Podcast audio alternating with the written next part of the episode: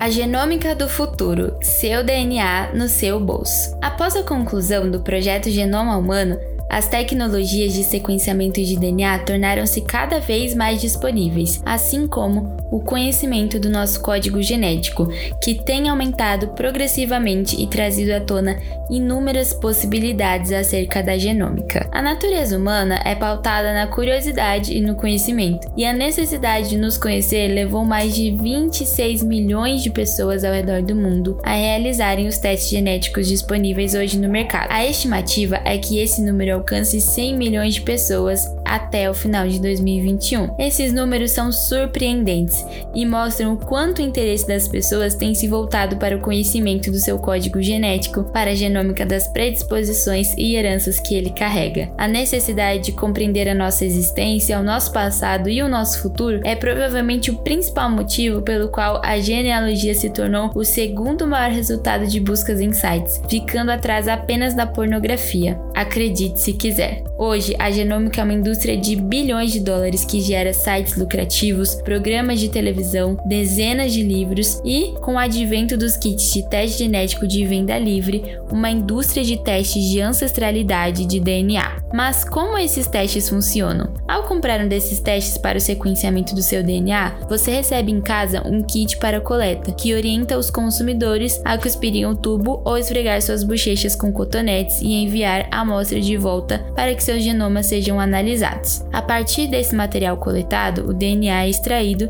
e são analisados ao redor de no mínimo 600 mil polimorfismos. Cada região do mundo tem uma assinatura genômica diferente, e essas diferenças surgiram ao longo das eras pré-históricas, quando as populações humanas foram separadas. Com essa análise, é possível então buscar a origem filogenética de cada indivíduo. Muitas pessoas querem também usar esses serviços para comparar o seu DNA com outras pessoas, já que se duas pessoas apresentarem grandes trechos de DNA idêntico, significa que são parentes próximos. Ainda, o seu DNA ele pode dizer é, algo sobre certas características, como o formato do seu nariz, da sua orelha, a percepção de sabores ou mesmo a predisposição de risco para algumas doenças. As condições técnicas, como o tempo e o custo do sequenciamento de genomas, foram reduzidos por um fator de 1 milhão em menos de 10 anos. Então, quando um preço de genoma alcançar o de um teste sanguíneo e a análise de dados acontecer em camadas e a precificação acontecer de acordo com o nível de informação analisada, nós conseguiremos mensurar quantas áreas da nossa vida são impactadas pela genética. Para os consumidores dos testes disponíveis atualmente, é possível dizer que ele gera entretenimento, como por exemplo,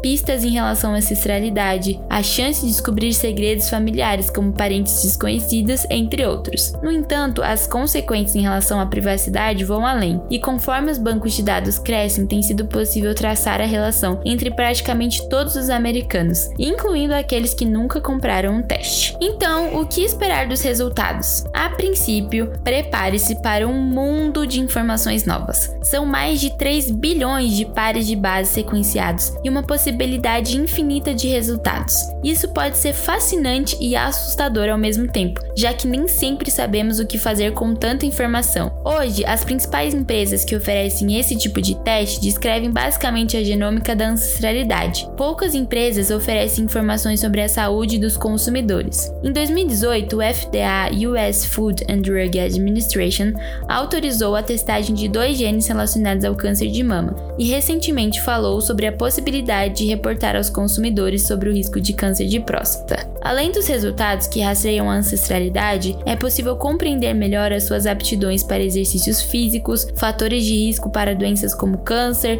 trombose, doenças cardíacas, bem como informações importantes sobre farmacogenômica, que lida com a variabilidade das respostas às drogas baseadas no código genético. No entanto, apesar de parecer relativamente simples de interpretar, o resultado de um exame genético pode trazer algumas inseguranças e incertezas, e um dos maiores debates hoje é o que de fato fazer com toda essa informação. Como e quando procurar auxílio médico. Além disso, hoje sabemos que muitas variantes de significado clínico desconhecido podem em algum momento passar a serem consideradas patogênicas, e isso pode ter um impacto muito importante para o resultado daquele teste. E saber quando e como reinterpretar esses resultados é também algo extremamente importante. Muitas pessoas não têm o conhecimento conhecimento prévio necessário para compreender os possíveis impactos de um teste de sequenciamento de DNA, e nem quais são as possíveis respostas e incertezas que um teste como esse pode trazer. E pensando na dinâmica do futuro, cada vez mais pessoas terão acesso a esse tipo de teste e, portanto, é necessário a contínua criação de diretrizes para orientar os consumidores. Quando o consumidor adquire um teste de sequenciamento de genoma,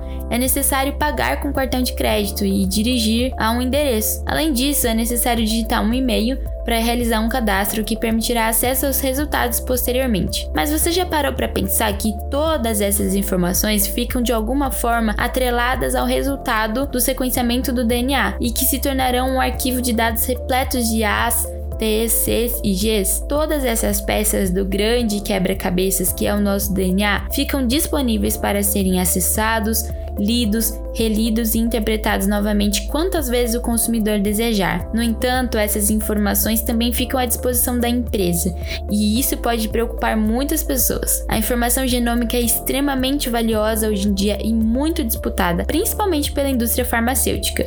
Outra questão importante é a possibilidade de estereotipar e estigmatizar as pessoas baseando-se no seu código genético. Sabemos que alguns indivíduos de algumas populações são mais predispostos a serem afetados por determinadas doenças do que outras populações. Então, o conhecimento da genômica de alguns indivíduos pode levar à criação de estereótipos genéticos. Essa estigmatização baseada no conhecimento genético pode ser extremamente séria e até considerada criminal. E a partir do momento que temos acesso a tantas informações informações sobre o nosso genoma, é extremamente difícil controlar o que será feito com esses dados e como eles serão utilizados e devidamente protegidos. Então, pensando sobre isso, o quanto a genômica está segura? As empresas que realizam esse tipo de serviço têm investido em protocolos para anonimizar os dados genéticos de cada indivíduo. O primeiro passo seria justamente limpar toda essa informação gerada no cadastro para aquisição do teste, e então a sua amostra já seria processada de maneira não identificada. No entanto, temos uma questão interessante a considerar considerar. O genoma por si só é um identificador único. Nos últimos anos, pesquisadores têm demonstrado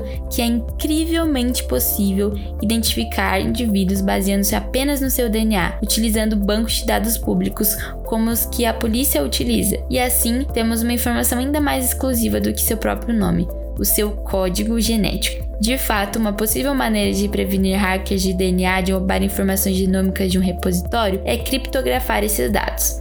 Mas aí surgiria outro problema. A análise de uma sequência de DNA depende basicamente da comparação com o DNA de outras pessoas, e, por enquanto, não criptografar é a única forma de compreender o que as letras significam. Pensando um pouco sobre o futuro da genômica. O filme Gattaca, lançado em 1997, próximo à conclusão do sequenciamento do genoma humano, mostrou uma visão interessante e preocupante: um mundo dividido pelo DNA. No filme, poder e prestígio estavam associados aos indivíduos válidos, com o genoma ideal, enquanto os indivíduos inválidos seriam uma classe inferior. Rapidamente, esse filme levantou questões importantes sobre o que estava por vir a partir do conhecimento do nosso código genético.